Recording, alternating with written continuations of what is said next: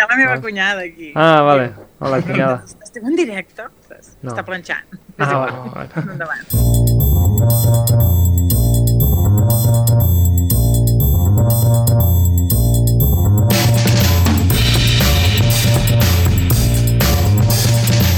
Bienvenidos de nuevo a Stories, este programa que cambia de temática cada 24 horas. Tenemos stories de cocina, de cine y series, de viajes y también de Eurovisión. Aquí al habla Carlos Lecegui delante del micrófono, dirección, guiones y todo lo que se tiene que hacer, pues lo hago yo y ya está. Y con ganas hoy de empezar este Stories de cocina de hoy eh, internacional. Ah, hoy decía un Stories de cocina internacional, pero antes de irnos a otro país, saludamos a nuestros colaboradores de cada semana, Julián Espósito y Rafa Cuevas. Hola de nuevo, ¿qué tal? ¿Cómo estáis? Hola, buenas. Ah,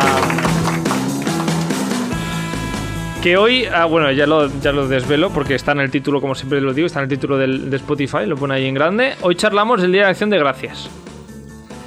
Pero, sí, muy bien, sí. Ah, mm, ¿qué, qué sabes de este día, Julián? Yo, yo, mira, yo me he documentado hoy muchísimo y entonces eh, sé bastante. O sea, acción, como dice la palabra, De es- accionar. significa accionar, hacer, Ah, algo. hacer algo. Gracias es gracias. O sea, gratitud.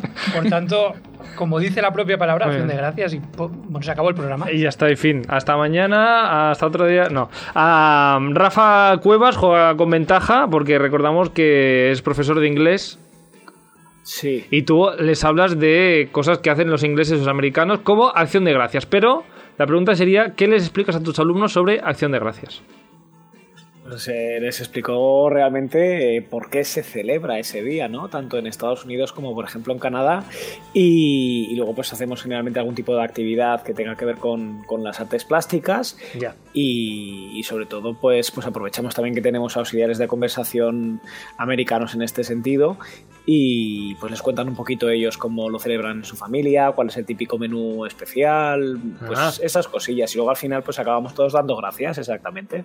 Ah. Cada uno va diciendo eh, thank you por lo que sea, pues cada uno tiene su, su motivo, ¿no? Ah, y you. aunque te digan es que no sabe qué decir, pues es que hay que decir algo, hay que pensar. Claro, esto es como confesarse, cuando tienes que decir algo. Claro, No, que decir n- algo tienes que lo que, decir. pasa, lo que pasa es que solo es una cosa, o sea, no hace falta decir gracias por esto, por esto y por esto, con que digas aquello es suficiente. Cuando vas supuestamente a confesarte, digo yo que tendrás que contar todos tus pecados, Lecegui. Bueno, los que te vengan en, la- en ese momento. No hace falta decirlos todos. Si quieres. De los que sí, te arrepientas. De los que te arrepientas, igual hay otros que no. yo, bueno, yo- yo es que en ese sentido nunca me he confesado, con lo cual no tengo tanta experiencia como vosotros. herejía, claro, el pelirrojo, el diablo, del normal. diablo, total, bueno, sí, que, que damos la bienvenida a Estel Sansó. Estel Sansó, buena tarde. Hola, bona tarda. Para Estel Sansó, ah, y, y la gente dirá, ¿y esta quién es? Ah, pero usted quién es, ¿no? Como la de Diario de Patricia. Bueno, ah, Estel Sansó tiene eh, un blog que se llama El blog de l'Estel y un Instagram. Sí, es correcto. Sí, sí. Vale, es correcte. Afirmatiu, Afirmatiu. correcte. Uh, I uh, l'Estel es una catalana que viu a, a Estados Unidos uh, desde hace un tiempo y nos puede hablar, Julián, de, de Acción de Gracias de verdad. Nos explicará un poquito qué es esta acción y qué es estas gracias. Però, primer de tot, Estel, um, ensenya bé al Rafa dient tot això que ha explicat. Sí, ho ha fet molt bé.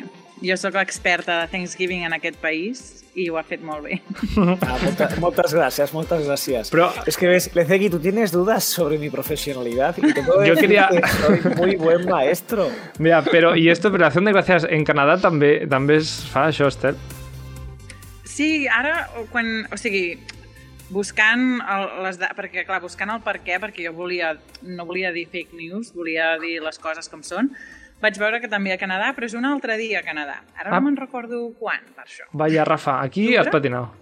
No, yo no he patinado, yo no he dicho el día, yo he dicho que se celebra Thanksgiving en Canadá y en Estados Ah, Unidos. pero- En- de hecho, no he dicho la fecha, con lo cual no he metido la pata. Bueno. Señor, señor director, productor y todo lo que Todo, decir todo. este- Bueno, en fin. este programa. Que hoy vamos a hablar del Thanksgiving y no de lo que hago yo, así que vamos, vamos a ello, va. Ah, com deia, que lo que digo siempre, es Rafa Comiendo Sano en Instagram, ah, lo podéis seguir sus recetas. Ah, Jan Delven, Julius barra baja No, ¿es Andebel barra baja Julius? Nunca sé qué va primero, Julián, lo es que no lo sé, mira, hace tiempo, hace, hace días que no entro, o sea que no, me- no lo recuerdo. Bueno, mi- mirad al, al. Julián, tienes que cambiarte el nombre. Que no, que no, que, que así No, tiene no, más no, sentido. hombre, Más memoria, más memoria. Más, vitaminas, más memoria. Sí, un cues de pensar o algo així. I a l'Estel, pues, al blog de l'Estel a Instagram, que, tu què expliques allà? Doncs una mica la meva vida als Estats Units. Mm, o sigui, de tot. No, no sé si concretament no sé què, però bueno, curiositats, potser més que res. I, i sí, com desmitificant també una mica, perquè a vegades el que sabem dels Estats Units és les pel·lis, i moltes coses sí que són com les pel·lis, però moltes altres no. Ah. I l'última cosa que has explicat? No. L'última cosa que he explicat... Mm. Mm. Ah, sí, vaig, vaig, expli- vaig parlar del sistema educatiu, de com s'organitza.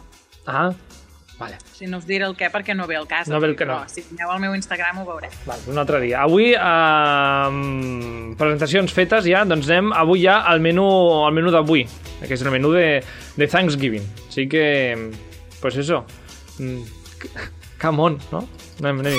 Participa al programa a través del nostre Instagram. Contesta les enquestes, esbrina de què parlarem als propers programes i envia'ns la teva opinió.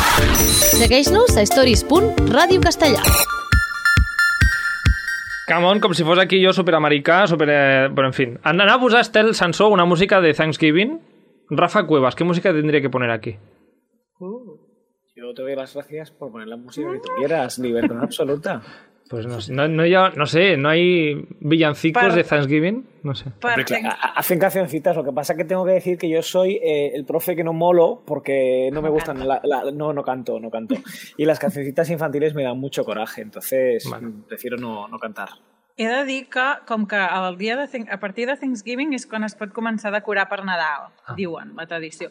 Llavors, el dia de Thanksgiving tothom està a tope amb les Nadales. Vale. Pero como no pusieron una Nadala, cam- No, no, no, otra, otra cosa. Bueno, en fin. am, vamos a ver, vamos a empezar por el principio. ¿Qué se celebra eh, en el Día de Acción de Gracias? Eh, parece ser que se tiene que decir gracias, Julián. ¿Pero por qué? ¿Por qué, Estel? ¿Por qué? Doncs, bueno, en realitat ara és com agrair perquè és el, és el final de la collita. Ens posem una mica medieval. és el final de la collita de, de l'any ja pues, comença l'hivern i, i se celebra, o sigui, dient gràcies per tot el que hem recollit.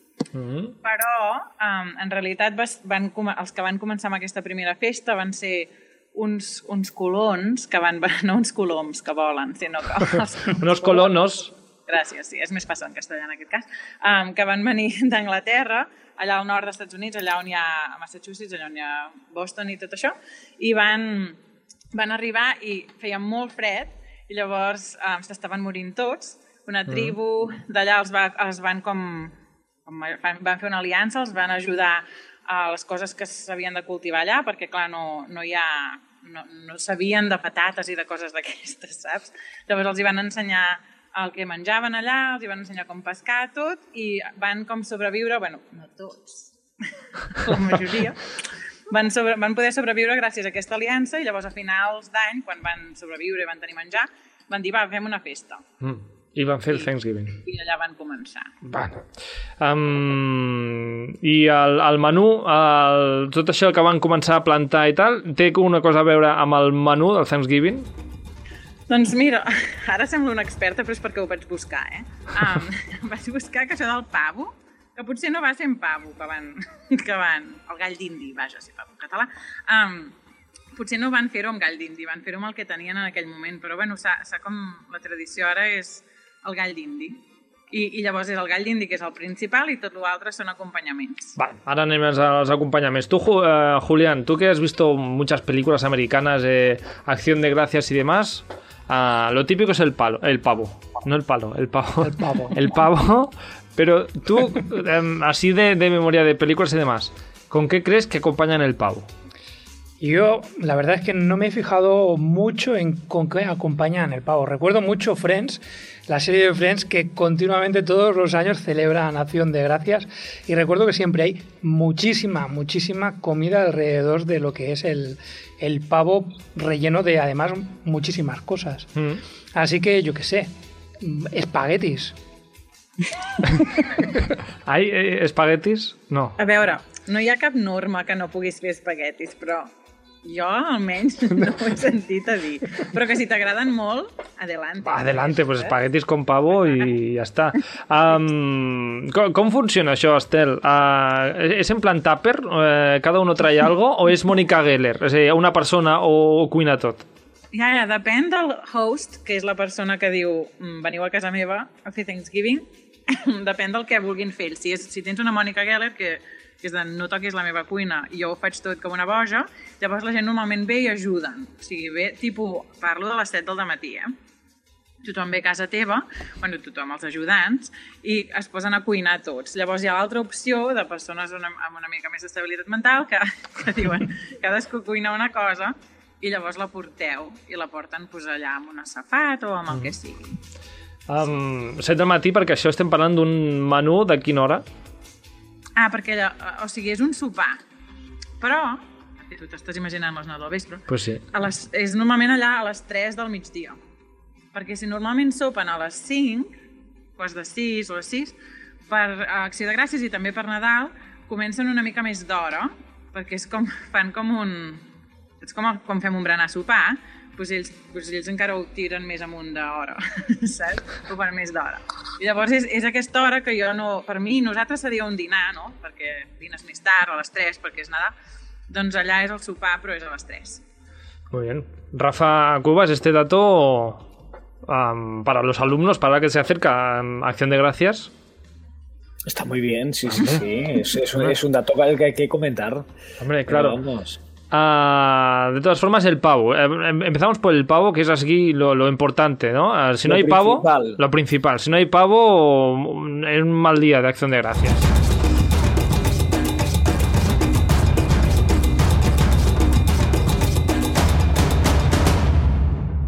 Era el pavo a acción de gràcies. Hi ha alguna manera concreta de cuinar aquest gall d'indi? Sí, per això es troben a les 7 del matí, perquè és un, és un animalot molt gros i ha d'estar al seu rato cuinant-se. Ni- Llavors, Uh, tamany, nivell, uh, uh, diguem, Mónica Geller, jo fa que tinc esta referència de Friends, ja està, ja, a Mónica Geller a, o Joey Triviani amb, amb allò al cap, és, és, uh, és este tamaño. sí, si tens un grup molt gran de gent, sí, sí, és clar. O sigui, és com Nadal, no? Tu pots fer Nadal amb tota la teva família de mil persones o hi ha gent que diu només som quatre o Mm. sis, saps? I llavors depèn de la mida. I, de fet, si vols només fer en plan petxuga, no només el pit del pavo, ja és un trossot gegant. Vull dir que per fer amb, amb un grup petit ja, va, ja vas, no cal que facis un senyor pavo sencer. Però igualment, a les 7 del matí ja es comença a fer el... Clar, de fer, llavors hi ha dos equips, vale? hi, ha, hi ha dos tipus de persona. La gent que, que, que farceix el pavo, Sí? vale? amb tot a dins, i llavors hi ha la gent que no el farceixen i tot el farcit el, tot el farcit el, el posen a fora. Per què? És una mica arriscat farcir el pavo, perquè com que és tan gros, si no s'acaba... eh, Es pot cuinar el pavo, però el de dins, bueno, el gall d'indi, és és més ràpid i pavo, um, el de dins pot ser que quedi com encara amb el suc i tal, que és cru del pavo. Llavors tu pots, pots enviar tota la família a l'hospital perquè els has intoxicat. Llavors, la forma més segura, més fàcil, que és la que fa tothom, és que no el far... bueno, tothom, és la que fa la majoria de gent, és que no el farceixen. No arriscar-te. Hi ha, un, hi ha el gos... Eh, Estela, et presento a Aqua, que la gossa de la perra de Rafa. Ya apago el micro para que la pobrecita. No, es que estás hablando aquí de carne y de pavo y de cocinar. Ya, ya, cla- normal. La, la, como, como escuchabas, Julián, la parte, la, la manera que se hace normalmente es de poner el relleno por fuera, que ya no es relleno, llavors, però... Clar, és, és un acompanyament, com si diguéssim, sí. I aquest farcit de què és? També una... Perdó, és que totes les respostes són ah, depèn, però és Ah, veritat. depèn. O sigui, bàsicament... Però no hi ha una cosa tradicional? Bueno, és verdures, um, hi ha gent que l'omple hi ha una mica com de pa, però no així en plan, en plan una barra de pa, sinó amb tro- trossets, com un, sí, com un farcit, i depèn, depèn de la recepta, en plan, tothom fa servir la recepta de la iaia, o, saps, la típica de la família. Però, bueno, clar, seran verdures, bàsicament. I cada, cada casa té el seu farcit. Sí, una mica sí, és, mm. depèn del que els agradi, amb més herbes o amb menys, no sé. i a les 7 del matí perquè això tiene su, su rato de cocinar. Clar, perquè hi ha un horari de forn, també. Llavors es fa, s'escriu, és que això és molt heavy, s'escriu un horari pel forn, perquè hi ha, hi ha, de fet hi ha moltes famílies que tenen dos forns a casa, perquè són cases molt grans i són famílies grans, però has de fer com un horari, és a dir, vale, això ha d'estar fet, clar, tot va al forn més o menys, tots els plats més o menys acaben al forn. I llavors que t'has de fer un horari per dir, vale, això sortirà del forn, llavors hi posaré això perquè això són dues hores de cocció i això són 20 minuts i és tot un què. Un planning, que ni el batch cooking, ¿eh? que estuvimos hablando. El... Cooking, nen. Mm. Sí, sí. Um, Rafa, tú vas apuntando. Los alumnos tienen que acabar tus clases sabiendo cómo se hace un pavo. No, hombre, los pobrecitos no tienen que saber hacer el pavo. Con que se sepan un par de ingredientes es más que suficiente. Bueno, ah, los míos este año están en sexto y ya saben bastante, pero bueno. ya son O grandes. sea, yo me pregunto si hay eh, la versión del pavo precocinada. Te vas al súper y, y no, estoy, no me levanto a las 7 de la mañana para prepararlo. O, o si Ah. la versión de la hago el día de antes.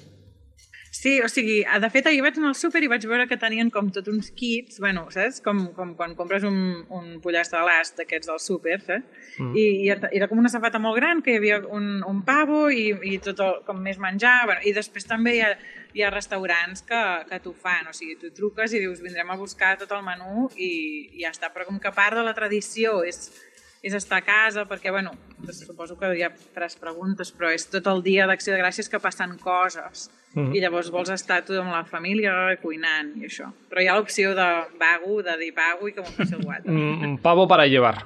¿No? Sí. Un pavo para llevar y menú completo. Ah, de otras formas, el pavo como estrella está, está allí presente, pero ah, Julián iba a acompañar con espaguetis. A Rafa, no sé con qué, lo acompañe, con qué crees que acompañan el pavo, si es que lo sabes ya. Yo lo sé, pero teniendo a Estela aquí, yo creo que tiene que ser ella la que nos comente exactamente cuáles son los No, ingredientes. esto es- ¿no? te- ¿Estás huyendo de la pregunta? No, no, no estoy, no, estoy, no estoy oyendo de la pregunta. Pero. Ah, dime hombre, algo, no sé. Venga, va con Brussels sprouts. Guisantes. No, guisantes no. no Guisantes no. ¿Cómo has dicho? de mi casa. Brussels sprouts, Eh, que son coles de Bruselas. Coles de Bruselas. ¿Estel es correcta? Sí, és una opció, sí, sí. O sigui, és més opció que els espaguetis. O sigui, sí, sí. Ah, ah, coles de Bruselas. ah, ¿y, ¿Y qué més? Ju- judías verdes. Judías verdes. Estel, la, la llista segueix? Aquest és clàssic. Ui, sí, sí, hi ha molts plats. Però sí, sí. Vols que en digui més? Sí, és que clar. m'estava esperant. Si el... És que el Julián abans ha dit, he fet recerca i he pensat, ara hauré de treure Ah, el perquè aquest jo. home sabrà tot i jo no sabré res. Um, hi, ha, bueno, hi ha mashed potatoes, que són les uh, puré de patates, però no és puré de patates en plan magi al microones, eh? és en plan amb bacon, amb formatge, amb, saps, a muerte. Espaguetis, si vols, també. Espaguetis, si t'agraden els espaguetis en els mashed potatoes. Um, després, també coses així més típiques, um, sweet potatoes, moniatos, que, que així al forn i es, es, de fet és un plat que a vegades es menja dolç també, hi posen canyella i, i és com una mena de... Hi ha molts, molts plats d'aquests que són dolços també, que nosaltres potser la nostra cultura és més, el dolç és postre, però aquí també tenen cranberry sauce, que és, que és la, una mena de com una mena de melmelada de navius vermells que la posen amb el pavo. Em sembla que també... No sé si és això el que tenen a l'Ikea amb les mandonguilles. Ara que hi penso. No, sé- no, no sé, no, no gasto mandonguilles de l'Ikea, no, no, no sé, no... És una mena de salsa vermell, bueno, amb, amb navius vermells. Um, també hi ha mac and cheese, que és una mica com els espaguetis, eh? però és són Ah, macarrons amb formatge. amb formatge. I llavors gratinats i això... que Bueno, son casi espaguetis, Julián. Claro, es lo mismo. Si la, esto de la pasta es igual. Es le- pasta. Le, cambian la forma y ya está. I hi ha molt, sí, hi ha això, les, les mongetes verdes és molt típic també. Um, l'stuffing, que és, stuffing vol dir el farcit, que és pa, bàsicament, o sigui, tallat eh, així trossets, i es barreja com amb, amb, amb, amb herbes, amb... què més s'hi posa? Una mica de caldo perquè no sigui ressec, i ou, i es fa com una mena de... És com un púding, però no és, però és com més mm, suelto. Sé com Mhm. explicar.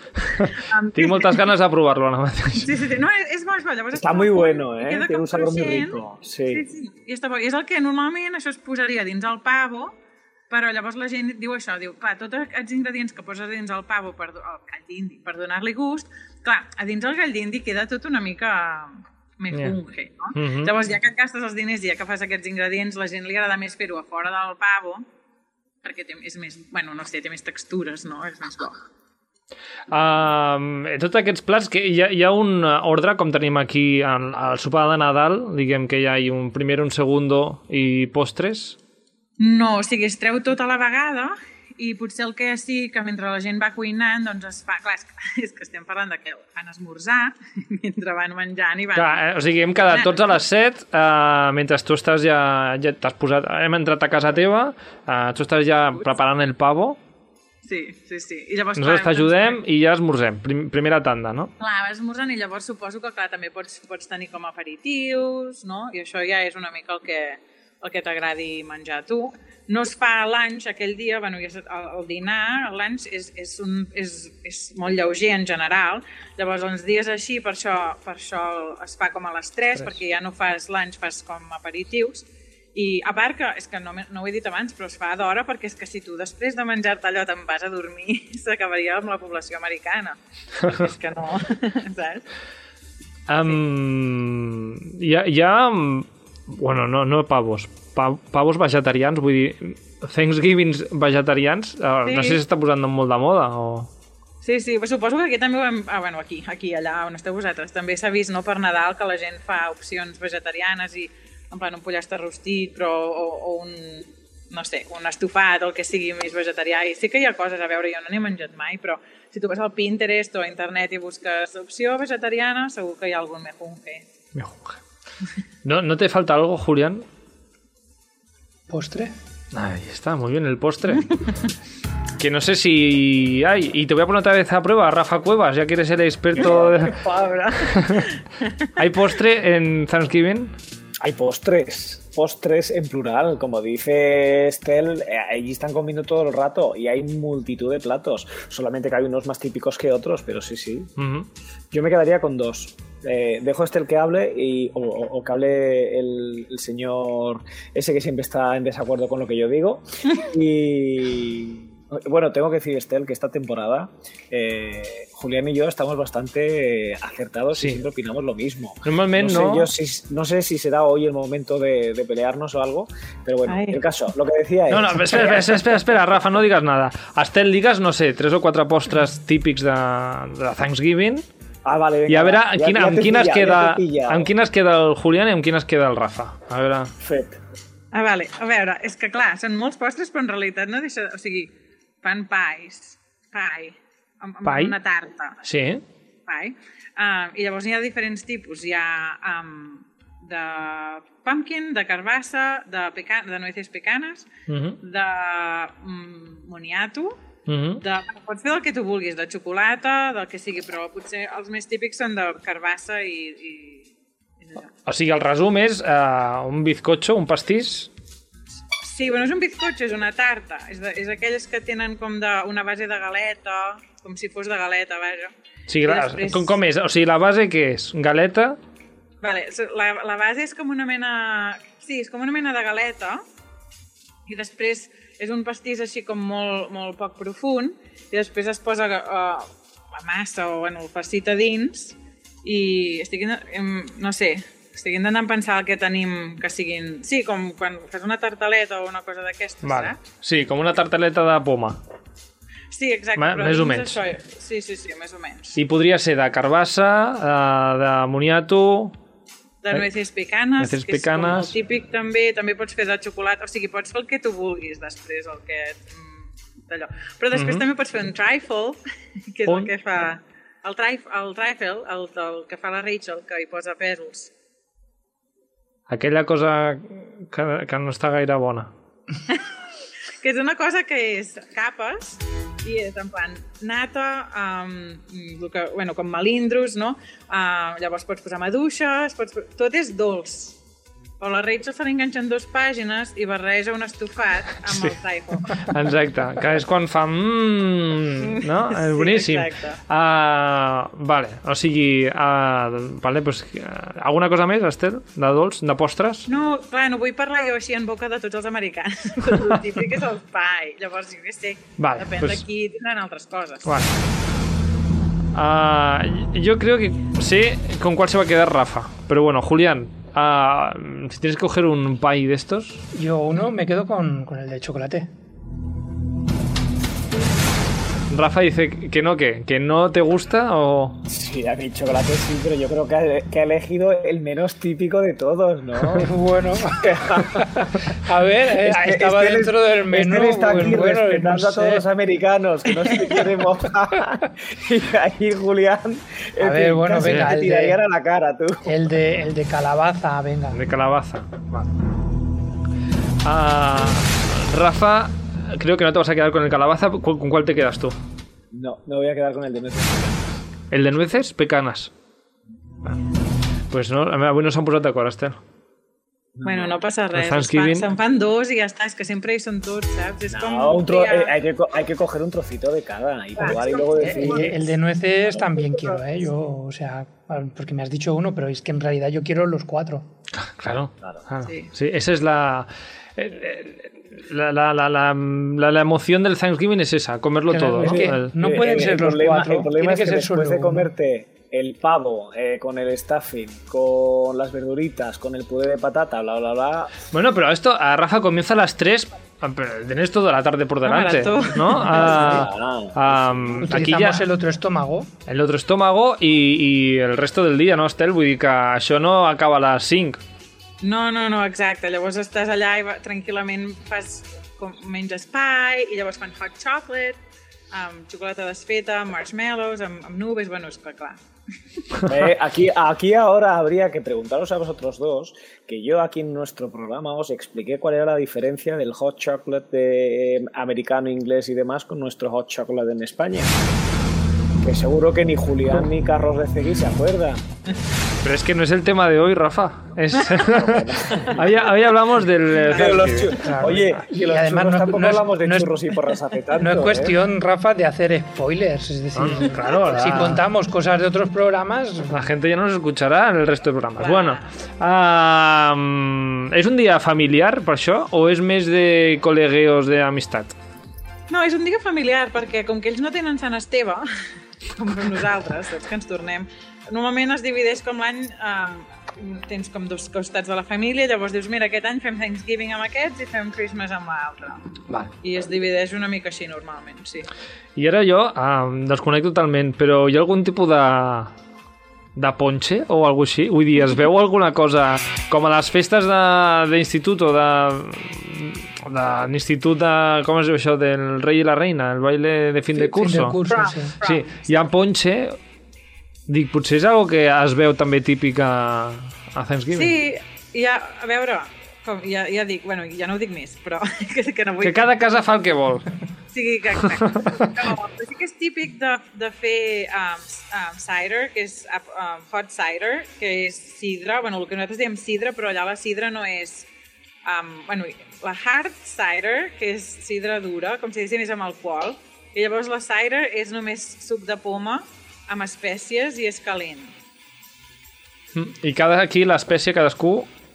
No, aquí, aquí no Aquí es no. pot triar, Veus? Carlos. Quina és la recepta? Va, expliques la recepta És, és d'aquest... que la, ara d'aquí poc la publicaré en el, en, el meu, en el meu Instagram perquè tinc tot de receptes que publicaré I la- perquè la gent pugui celebrar Thanksgiving, però ja et dic que porta clau, porta... eh, Espera, espera, que tenim, tenim una, una música per, per receptes, Ai, ai, ai. aquest programa, espera.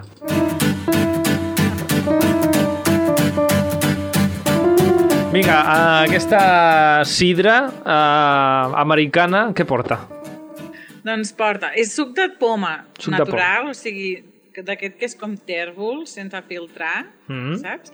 I després porta taronja, canyella, clau, Però taronja vols dir suc de taronja? No. Taronja... um, pell de la, la pell de la taronja. Mhm. i, i llavors es- s'infusiona tot. Uh, pots posar-hi també, si, bueno, és veritat que pots afegir coseta, rotllo nou, moscada i coses així, si vols, però bàsicament és això, la canyella, el clau, i es deixa el, el, el foc infusionant-se, llavors la casa fa molt bona olor, és molt guai.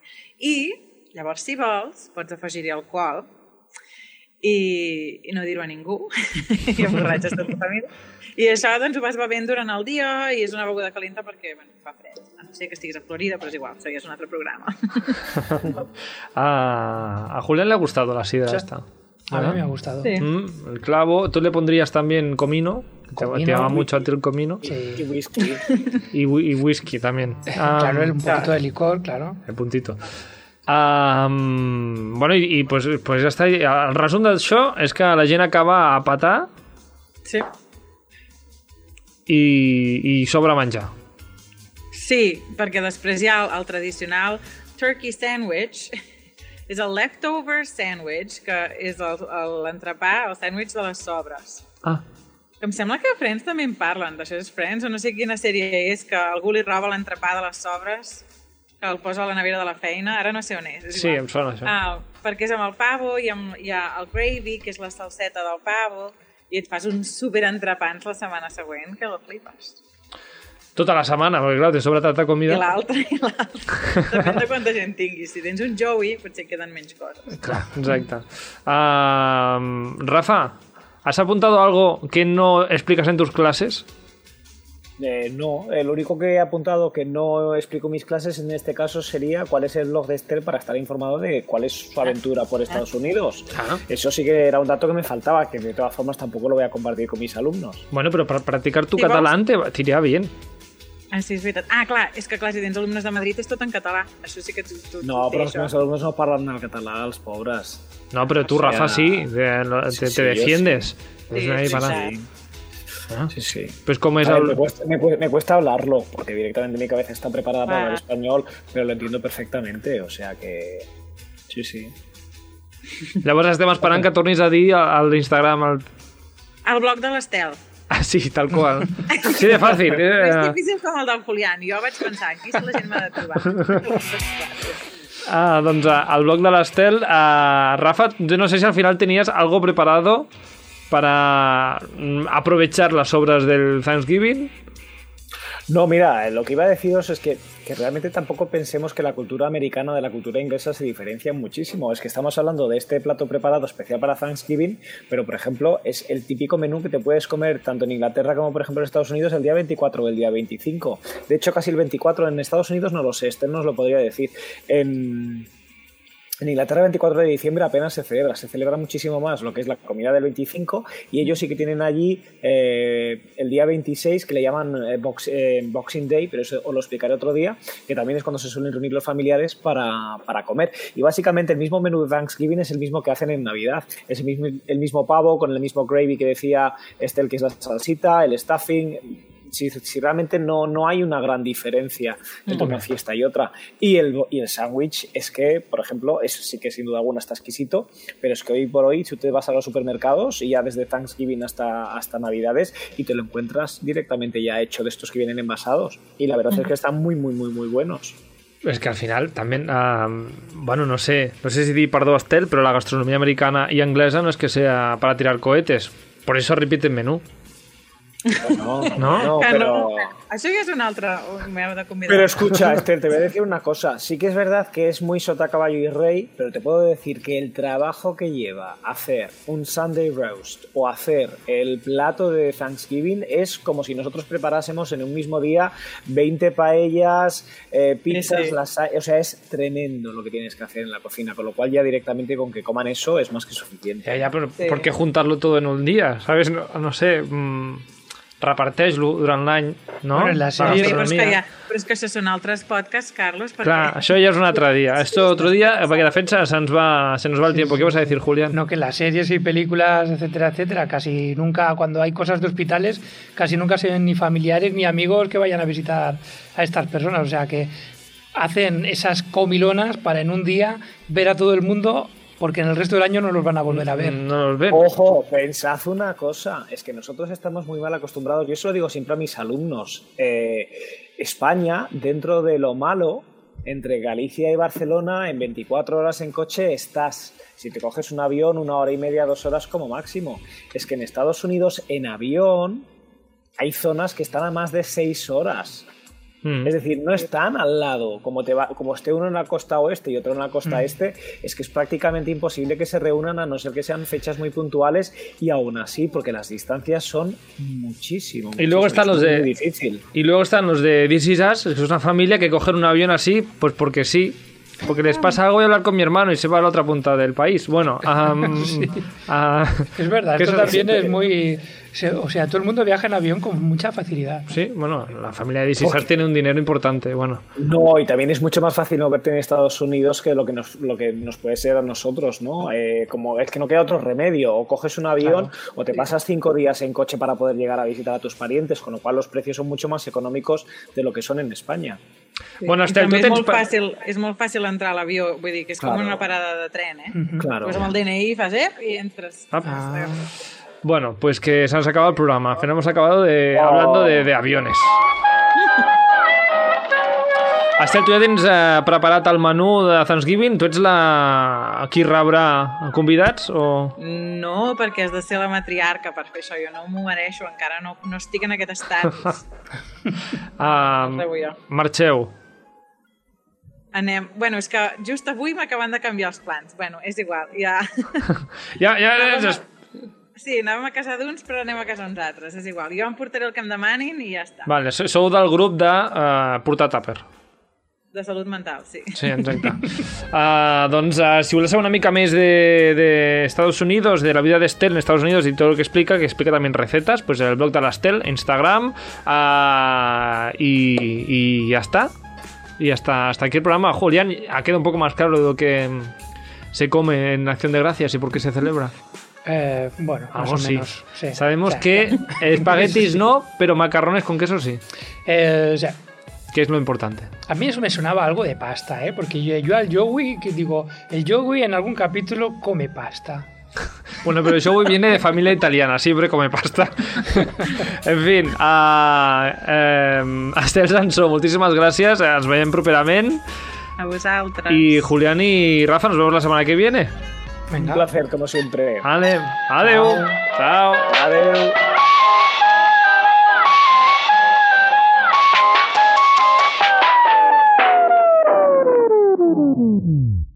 Nens, és que és molt difícil per... O sigui, com ho feu per tallar el programa? Perquè quan comences a parlar d'un tema és com que... No?